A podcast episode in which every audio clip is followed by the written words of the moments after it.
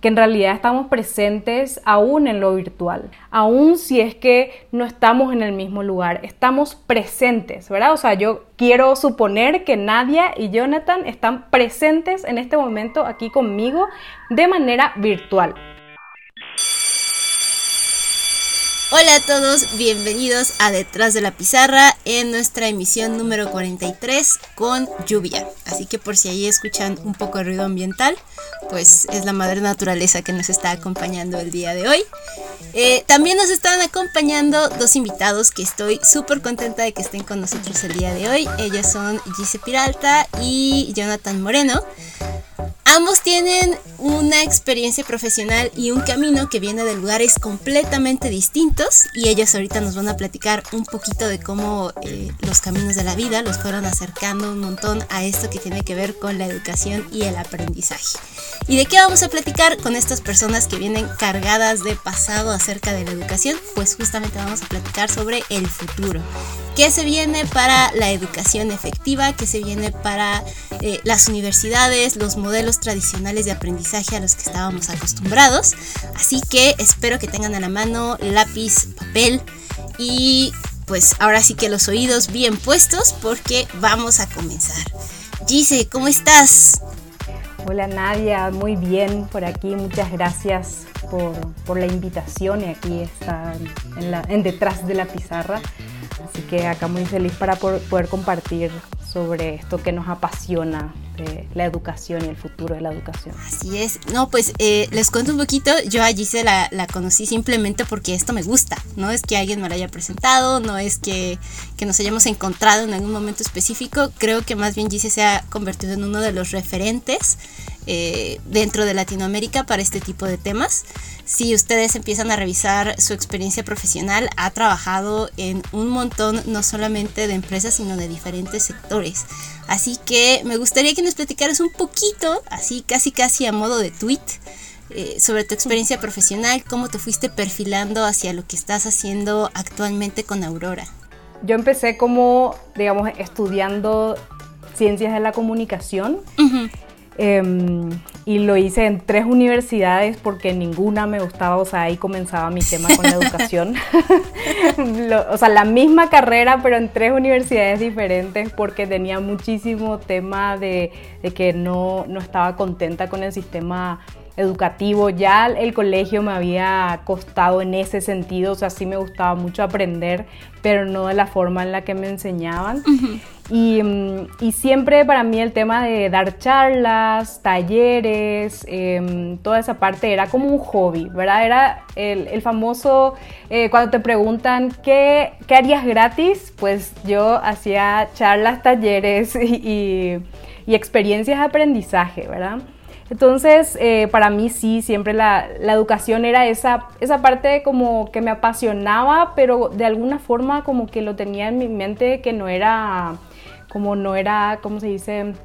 Eh, como para mi carrera, ¿verdad? Entonces, pues ahí eh, de a poco, pues fui trabajando en temas de comunicación y, entré a temas de educación así como como muy naturalmente empecé a, emprender también en temas de, educación, ser profesora universitaria y ya fue así como hasta hasta hace dos años que dije, pues ya, ¿verdad? O sea, ya el tema de la educación y el aprendizaje es lo mío, ya no puedo renegar de esto y ya llevaba haciéndolo sin darme cuenta más de 10 años. Desde el otro lado de la cancha está con nosotros Jonathan Moreno. Hola Jonathan, si quieres presentarte, contarnos un poquito de tu experiencia y lo que estás haciendo ahora al frente de Astrolab.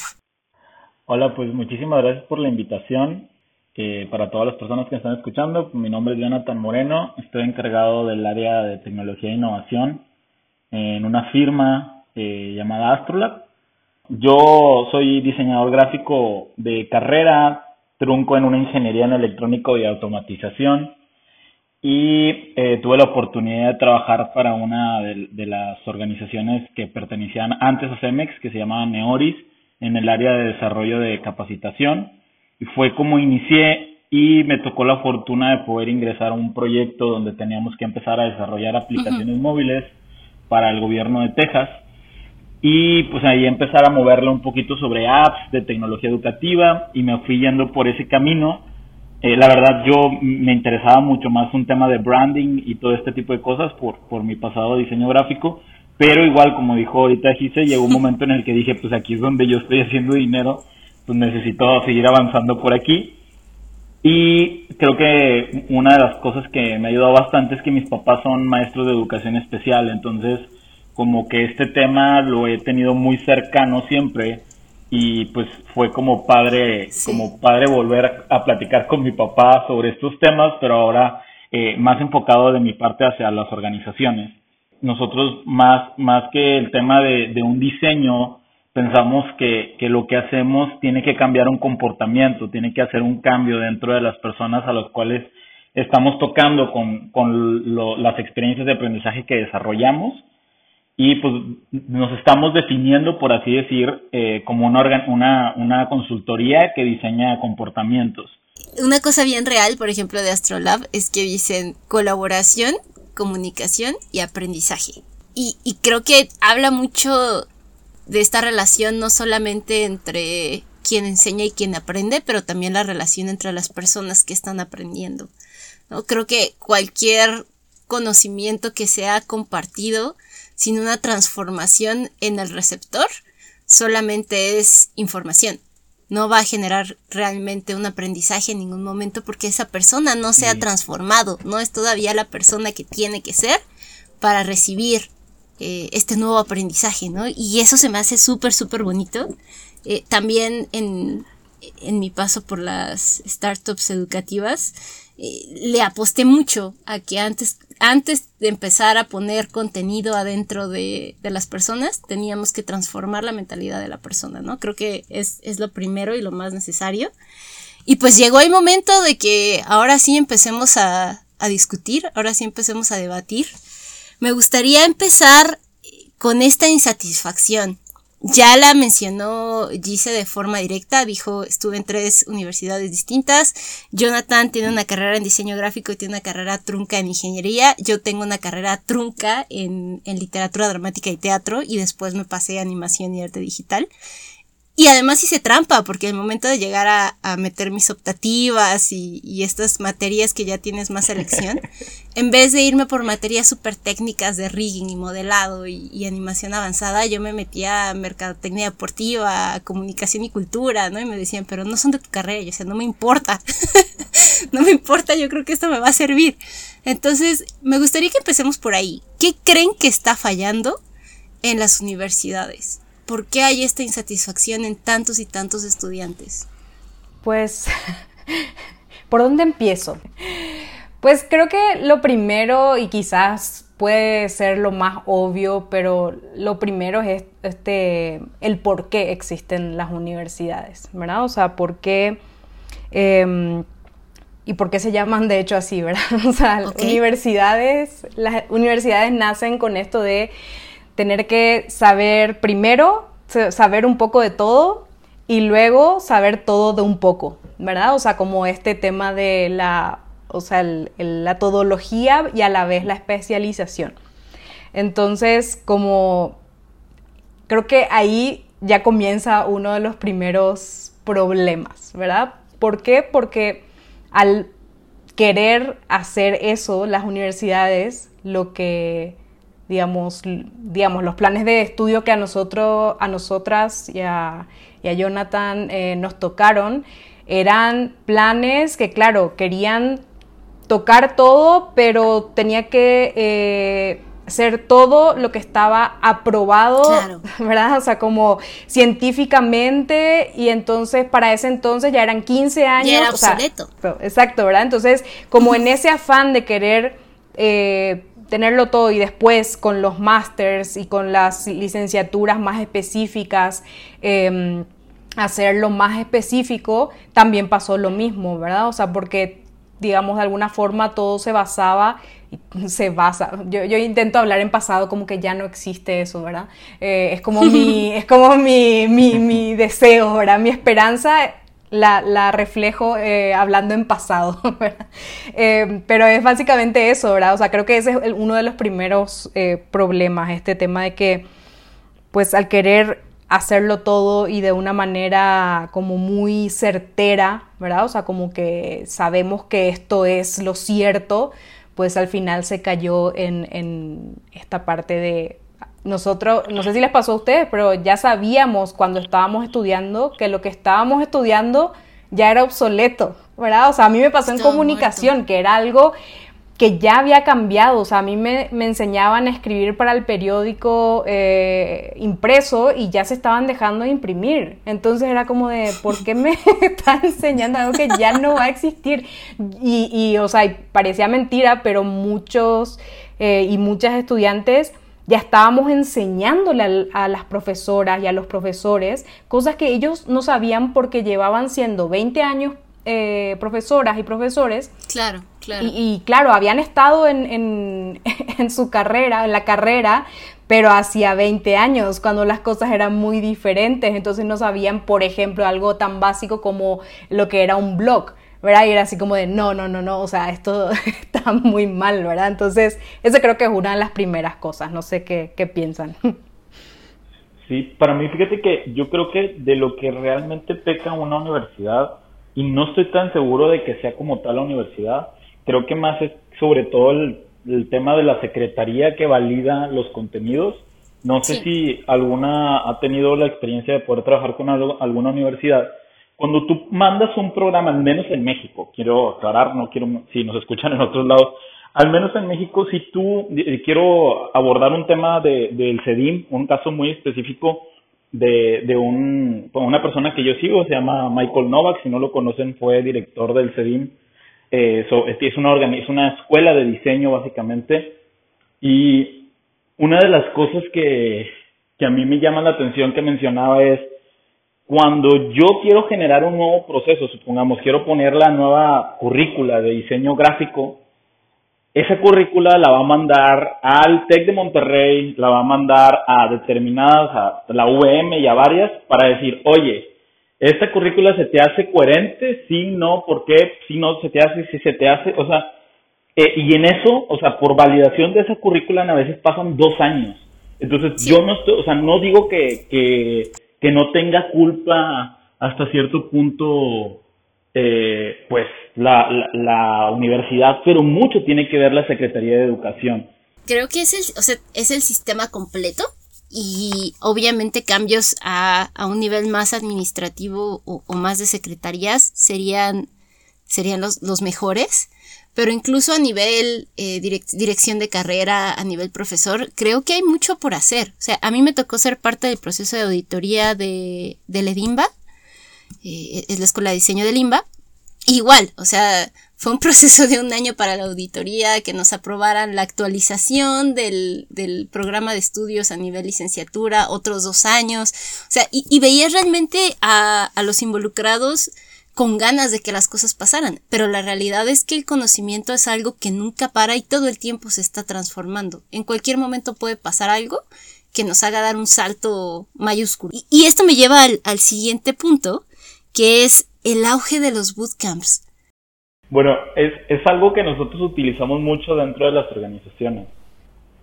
Bueno, hacemos muchas, hacemos mucho, mezclamos muchas cosas, hacemos hackatones aunque no sean de desarrollo, o sea, tratamos de, utilizar bastantes técnicas dependiendo de la organización para poder hacer algo eh, que les pueda funcionar.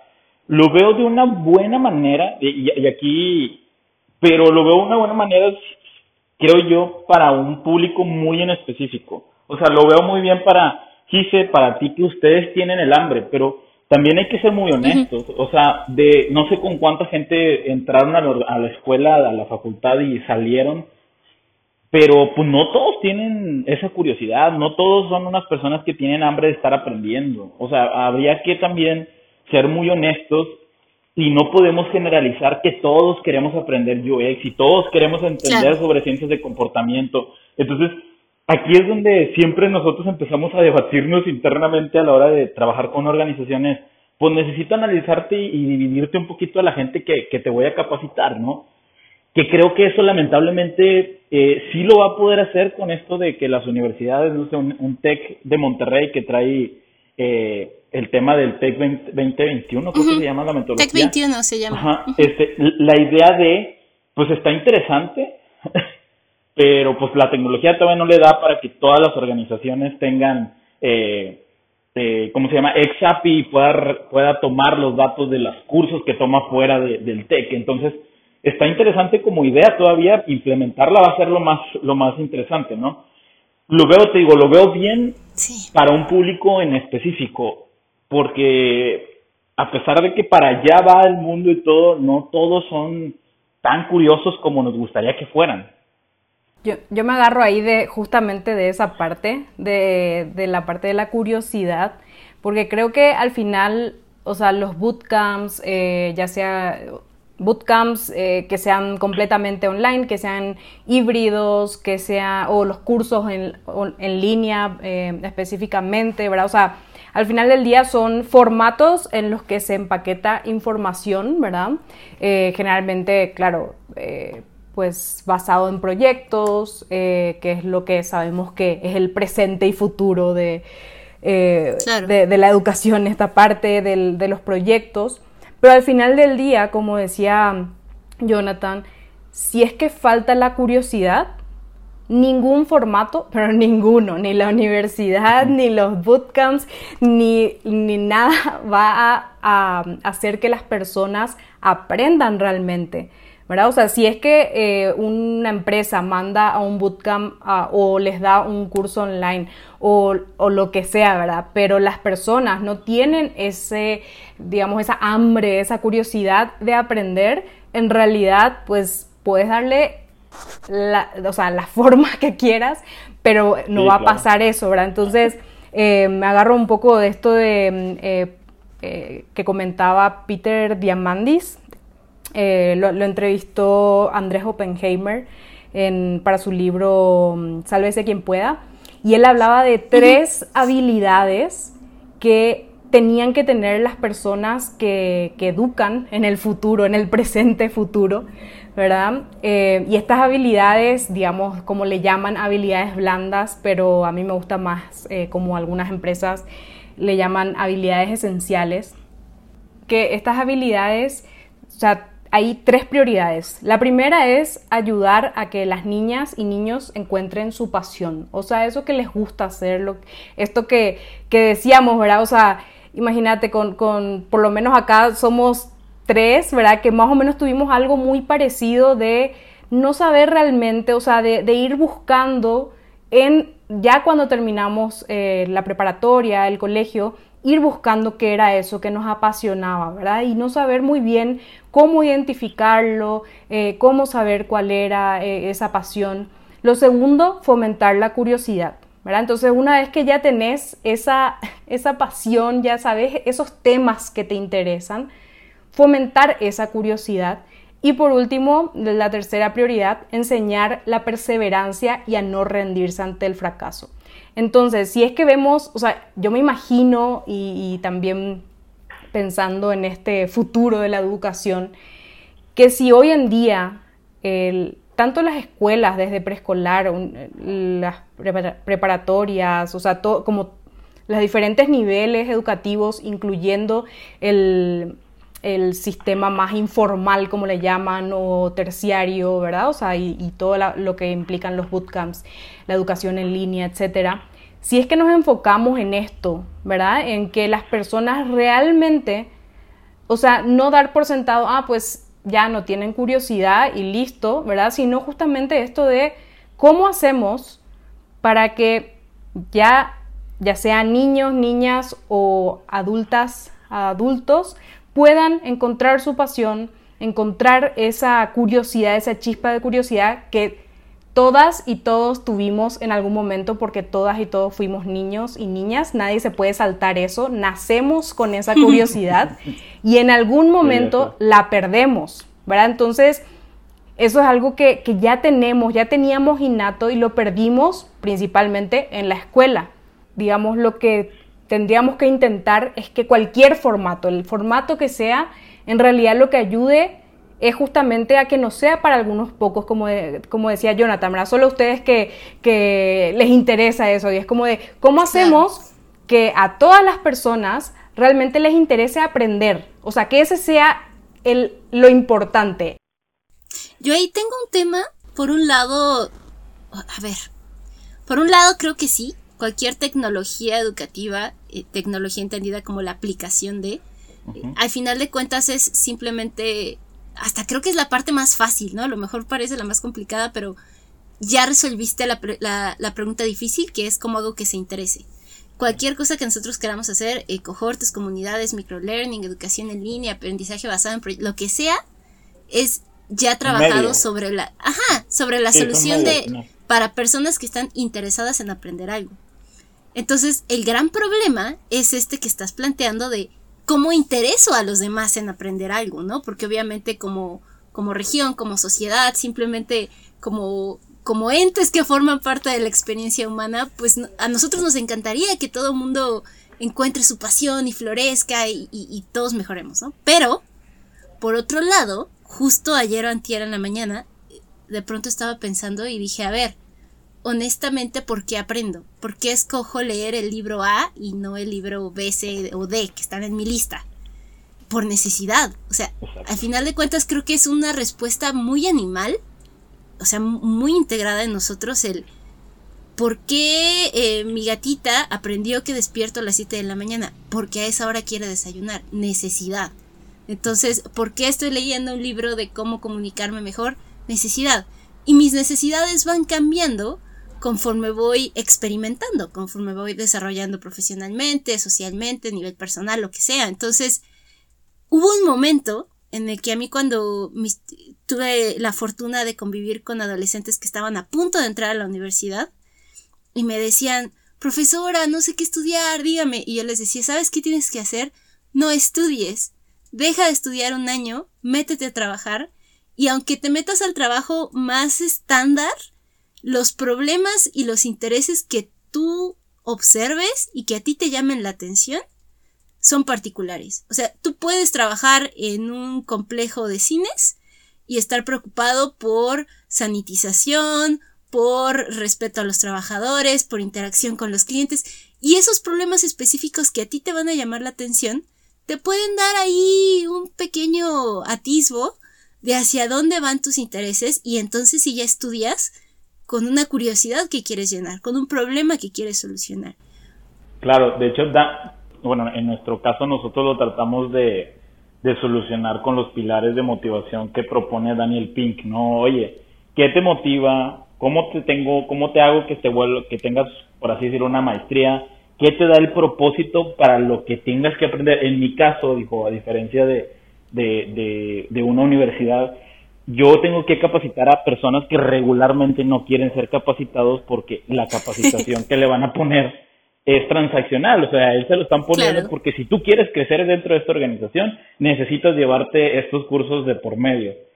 Entonces, pues yo como consultor podía decir, bueno, pues ahí está el e-learning, el curso, lo que yo te haya puesto y ya, ¿no? Siguiente, aprobado y ya.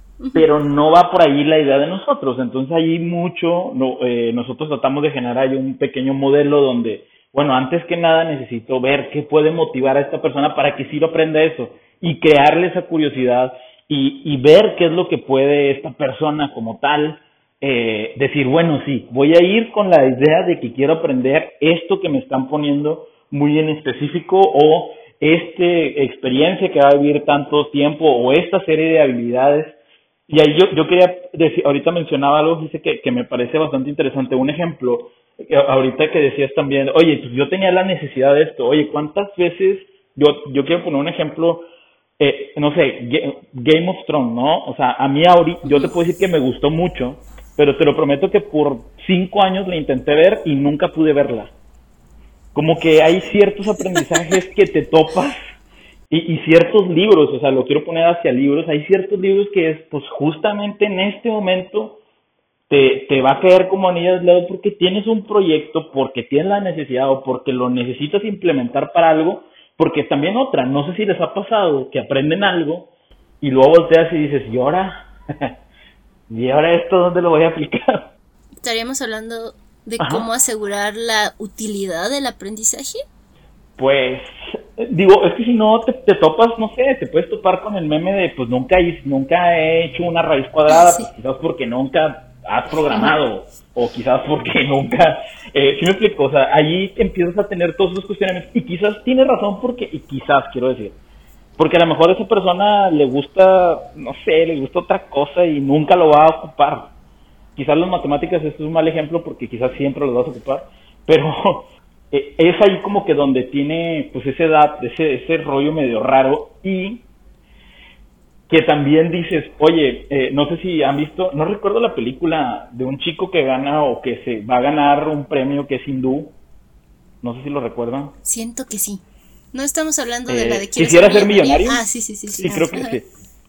A me gusta bastante esa, esa, esa película porque si se fijan, la persona está contestando todo a través de puras historias que él aprendió en el pasado. Oye, recuerda al Shiva y recuerda esta cosa muy específico y recuerda a través de cosas que él ya vivió, de aprendizajes, por así decirlo. Y quiero, creo que nuestros trabajos cada vez están siendo más esto.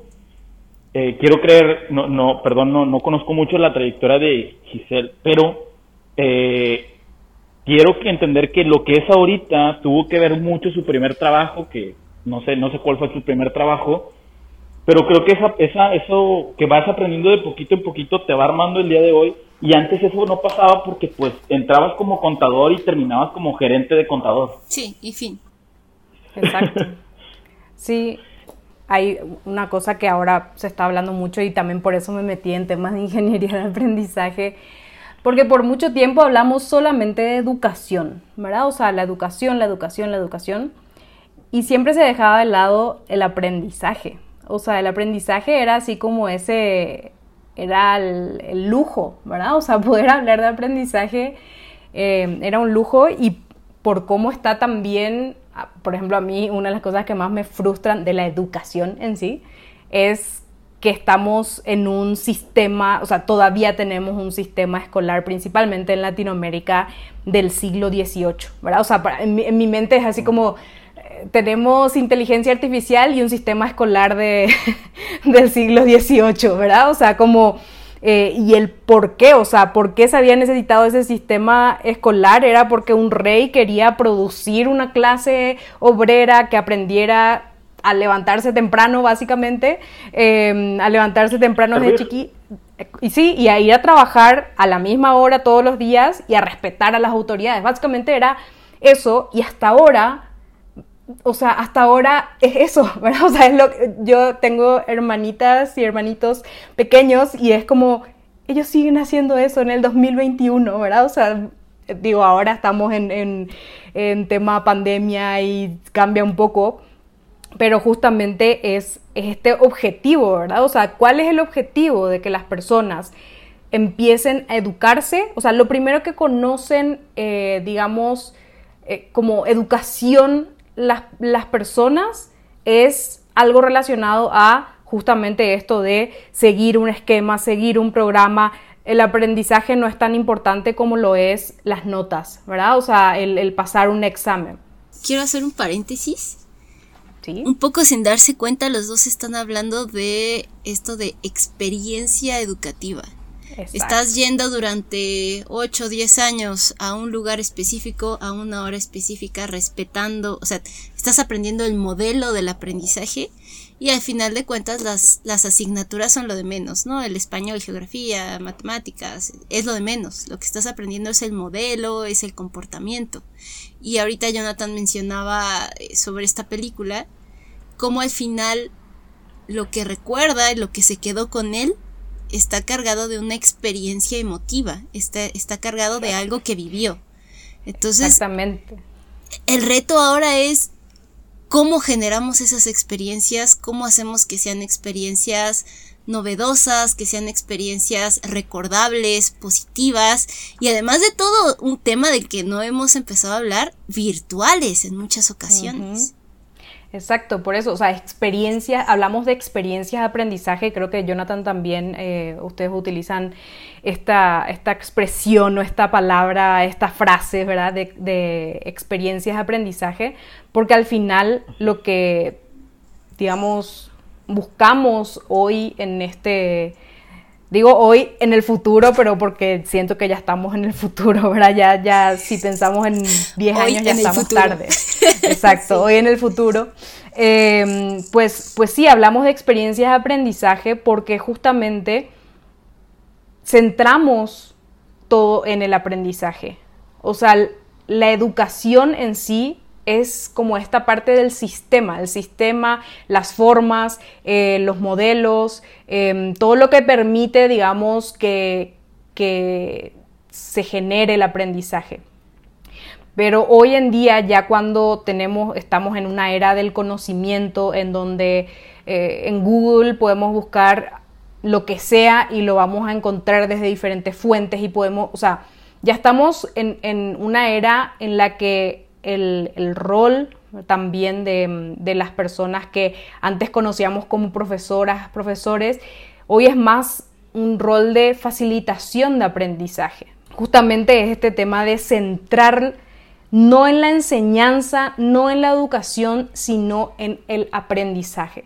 ¿Por qué? Porque a partir de ahí es donde van a ser esta curiosidad, van a ser esto que, decía Jonathan y, le, atinaste que lo que yo aprendí, o sea, en, mi primer trabajo yo lo que hacía era organizar charlas y, hacer programas de educación y de aprendizaje, o sea, específicamente era eso, ¿verdad? Y, y, el aprender por aprender, porque, o sea, sí, sí entiendo esta parte de la lo que comentabas, Nadia, del aprendizaje como, como esta parte práctica, ¿verdad? Y como de parte de la necesidad, pero al final, o sea, nadie te está obligando a leer ese libro, ¿verdad? O sea, de alguna forma lo estás leyendo porque vos querés aprender sobre eso, ¿verdad? O sea, sí, sí tenés ese, mm, digamos, yo le llamo este espíritu aprendedor o aprendedora, ¿verdad? O sea, yo me considero una persona aprendedora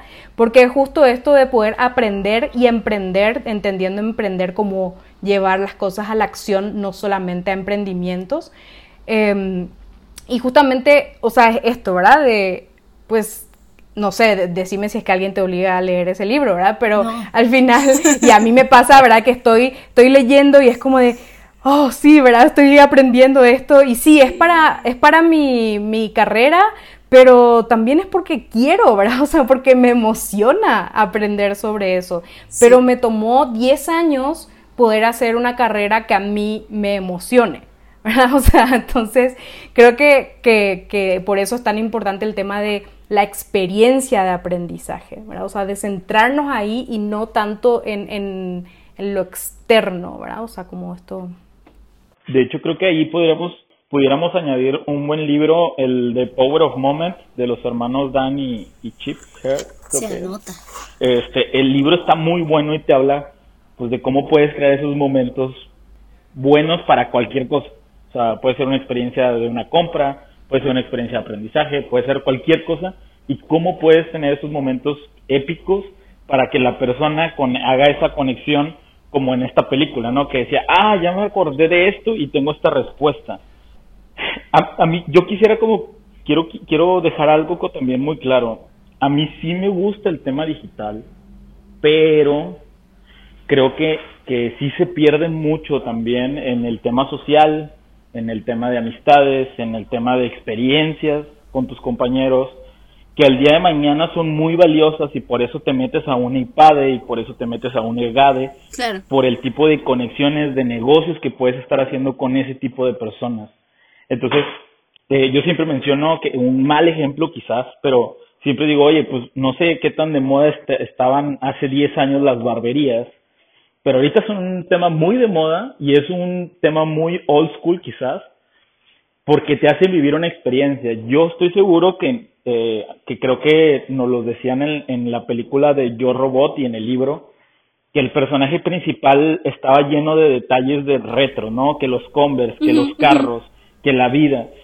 Siento que como cada vez nos vamos haciendo más tecnológicos, el día de mañana vas a ver que vas a encontrar un periódico como no lo encontrabas regularmente y porque se puede volver hipsterón y se puede volver eh, en este tema de moda, vas a ver que va a haber un, un periódico que sea, no sé, eh, digitalmente eh, eh palpable eh, que, que, se va a poder poner de moda y les va a gustar la forma en cómo se escribía antes y vas a entonces creo que siempre va a haber como esas cosas pero hay que meterle algo ahí de innovación no eh, entonces yo considero que el tema de lo presencial creo que hay una, una de las partes que quería platicar Gise no me gustaría nunca perderla porque creo que sí es muy valioso es muy rico tener eso pero quizás sí si eres una persona valiosa, no ocupas que el conocimiento teórico lo veas en una, en una clase, sino que ahí pudiera ser todo lo social, todo lo práctico, y ya te vas a tu casa a leer y te vas a tu casa a investigar, y, y porque hay que saber, hay, hay otra cosa que está muy de moda, que es el tema de curar contenido, y yo estoy seguro que yo no curo el contenido de la misma forma que ninguna de ustedes dos porque a lo mejor una está más cargada hacia un tema marketing y otra está más cargada hacia diseño y quizás yo más, un ejemplo, hacia tecnología y quizás otra persona más hace comportamiento y el mismo libro lo vamos a leer y lo vamos a interpretar para lo que a ti te conviene hasta cierto punto en lo que tú estás más clavado. Entonces, esos puntos son bastante interesantes y van a volver bien rica, creo que como esta plática de, ah, pues yo tengo estos puntos de vista por lo que yo he leído, más lo que ha leído Gise, más lo que has leído tú. Entonces, todo esto, pues es lo que puede estar pasando en unas clases, ¿no? O lo que ahorita está pasando con Clubhouse y creo que eso es lo que va a volver ricas los aprendizajes el día de mañana. Exclusivos. O Exacto.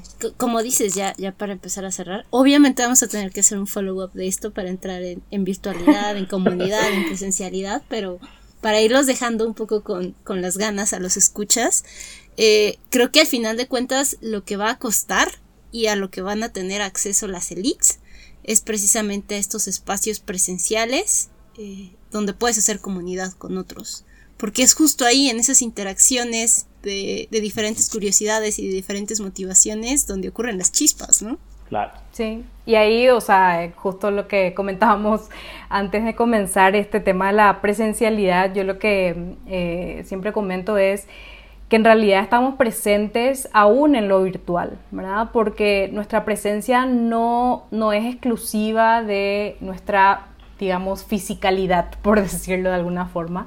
Entonces, en realidad, ahora que estamos haciendo este, eh, grabando este podcast, aun si es que no estamos en el mismo lugar, estamos presentes, ¿verdad? O sea, yo quiero suponer que Nadia y Jonathan están presentes en este momento aquí conmigo de manera virtual, ¿verdad?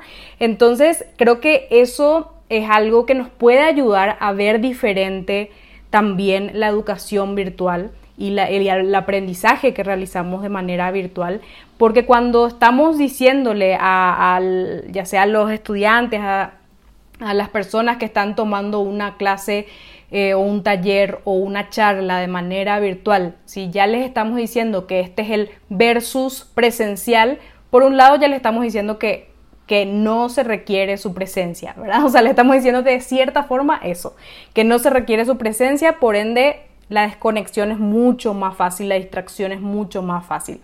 Por el otro lado, es un tema de formatos y así como ponían el ejemplo de Clubhouse, yo estoy casi segura que si las clases, algunas clases se hicieran vía Clubhouse, pero sería algo súper diferente, el aprendizaje estaría en el centro, realmente se tocarían los temas, pero de una forma que no se, ni, siquiera se podrían tocar de forma física en las aulas.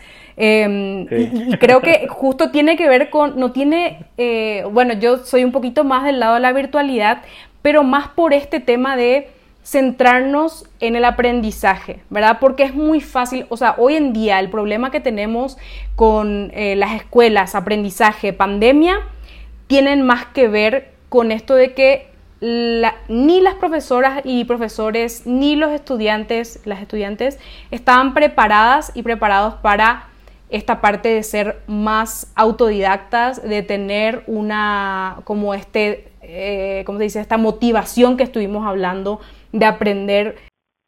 Nuestras hermanas, hermanos, hijas, hijos están al lado nuestro y estamos viendo cómo no están aprendiendo y cómo realmente no están, digamos, aprovechando, pero porque la educación acá es como la que tiene el, el, digamos, también tiene un virus, pero desde hace un tiempo ya, desde hace algunos años, y el pasarlo a virtual solamente, digamos, eh, sin cambiar la experiencia de aprendizaje, no va a, a ser transformadora como queremos que sea. No, lo puso completamente en relevancia. Sí, yo, yo te iba a decir que yo decía que cuando pasó esto, nos dimos cuenta que lo peor que le pudo haber pasado a la educación era hasta cierto punto privatizarla. ¿Por qué?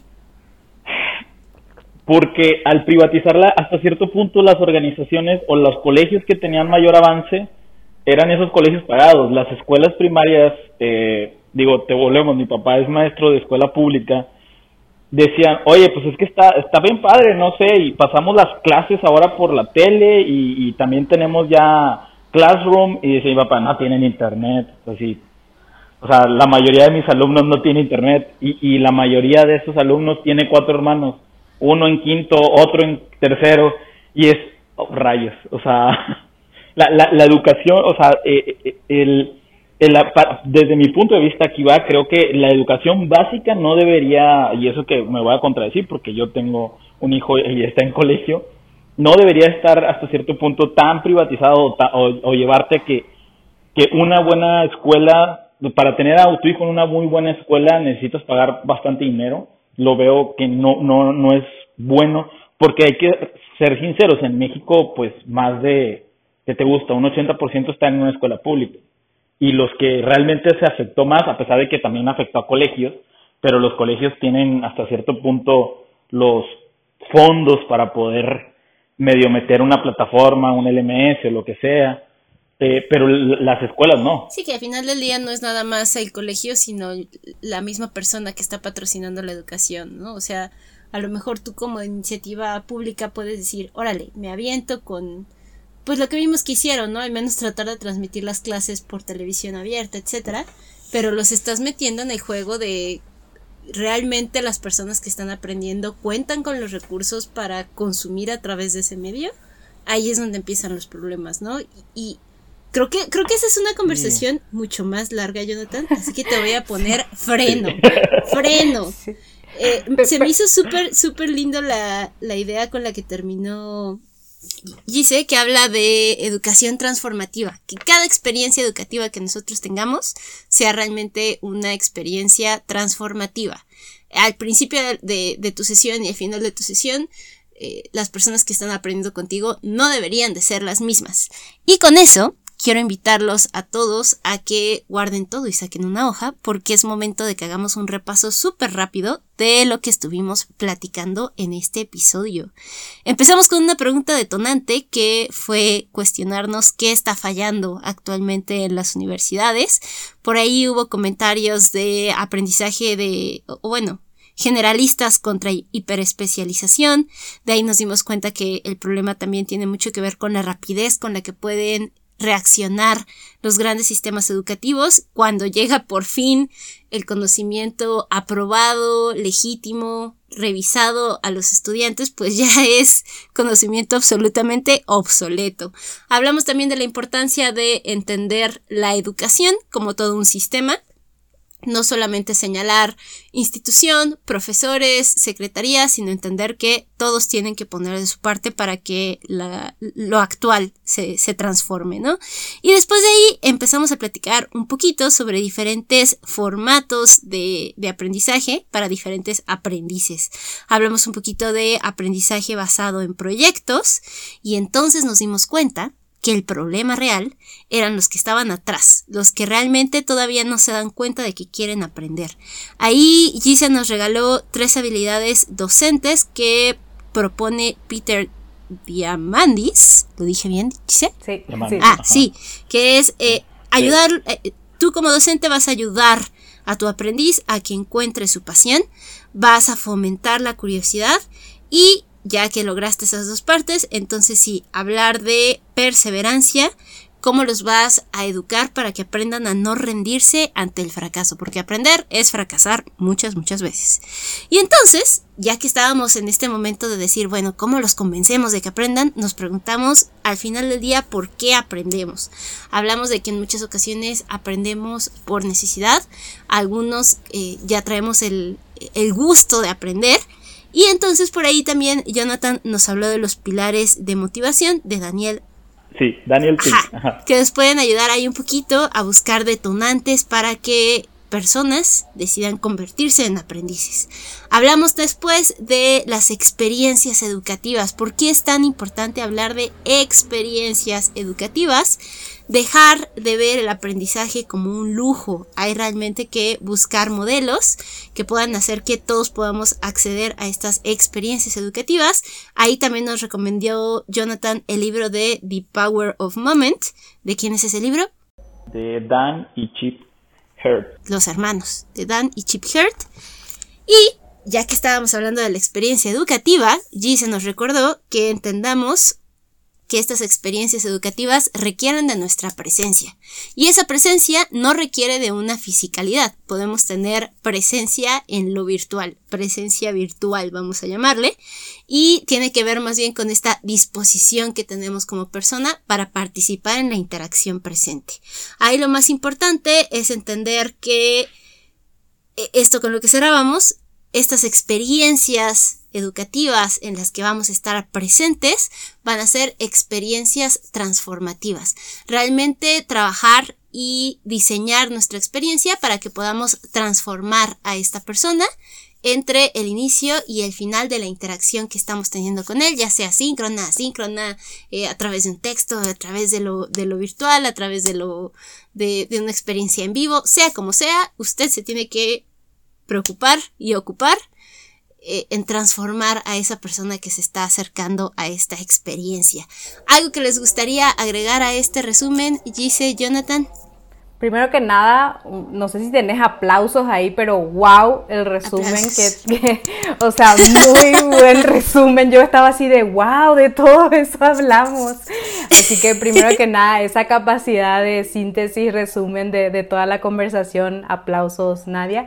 Em, lo otro, solamente como destacar esto que las experiencias, sé que es una palabra nomás que cambia, pero que las experiencias son de aprendizaje, ¿verdad? O sea, Em, entonces, como esto, centrarnos ahí, porque entonces vemos a la persona aprendedora en el centro, vemos, o sea, como todas estas cosas que hablábamos de de las experiencias, o sea, que tiene que ser una experiencia, entonces lo pensamos así y, eso tiene también como base, eh, como es el user experience, ¿verdad? La experiencia de, usuario, de la persona usuaria, entonces por eso, digamos, creo que es importante que es esto de experiencias de aprendizaje. Sí, creo que creo que la palabra es súper importante, empezar a hablar de aprendices o de aprendedores y, y sacar sacar de nuestro vocabulario palabras horribles como alumnos, ¿no? El, falto de luz.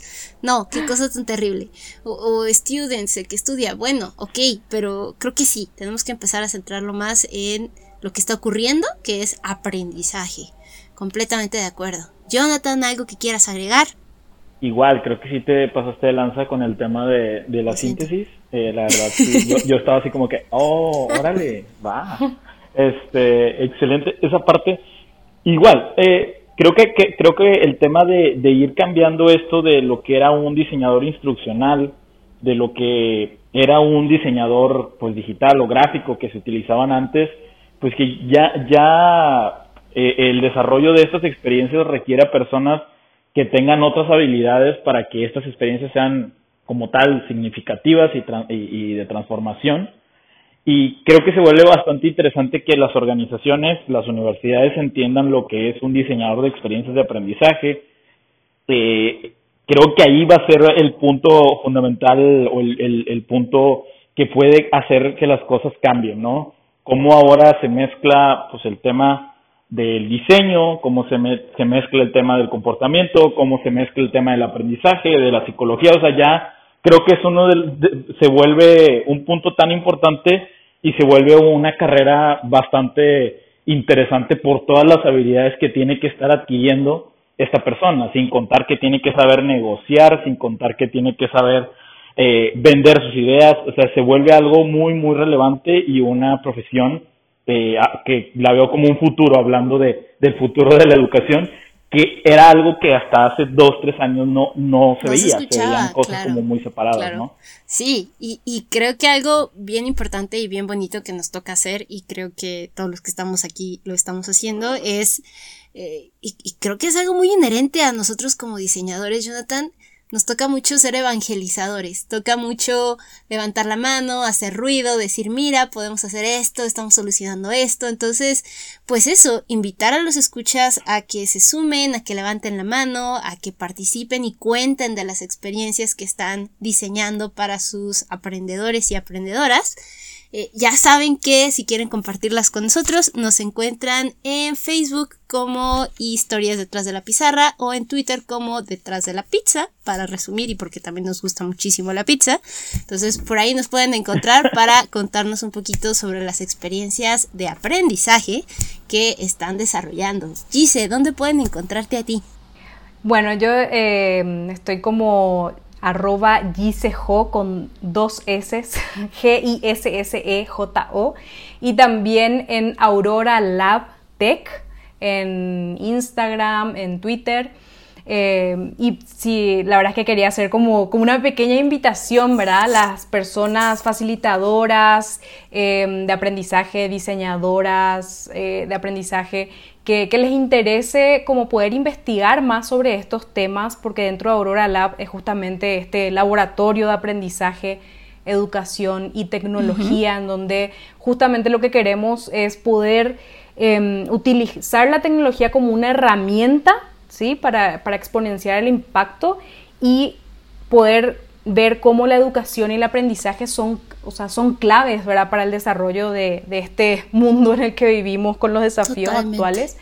Entonces, em, y todo esto llevarlo desde una perspectiva inclusiva, desde una perspectiva yo le llamo una perspectiva interseccional de género y sostenibilidad. Entonces, em, poder llevar eso a investigaciones y a trabajos. Uno de nuestros proyectos es Virtualiza tu taller, que también pueden encontrarlo en LinkedIn y en, Instagram para ayudar a virtualizar experiencias de aprendizaje. Así que eh, más que invitadas e invitados a, a poder aportar a esto, porque al final este laboratorio es justamente para que podamos discutir sobre estas cosas. Como vimos hoy, nos quedamos con muchas cosas. No sé si les pasó a ustedes dos, pero yo me quedo así con muchas cosas para seguir hablando. O sea, Siento casi, que estábamos en la introducción.